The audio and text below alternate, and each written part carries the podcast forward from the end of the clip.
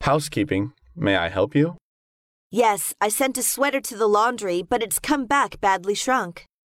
We're very sorry, madam. I'll send someone immediately.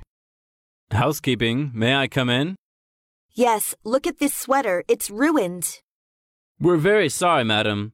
Could you buy a replacement here and give us the receipt? We will refund the cost of the laundry and the new sweater. I'm afraid I won't have time to buy a new one.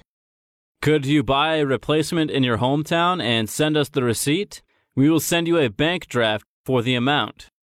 Sounds reasonable. Could you fill out this form with your name and forwarding address? Okay, here you are. We are very sorry for the inconvenience.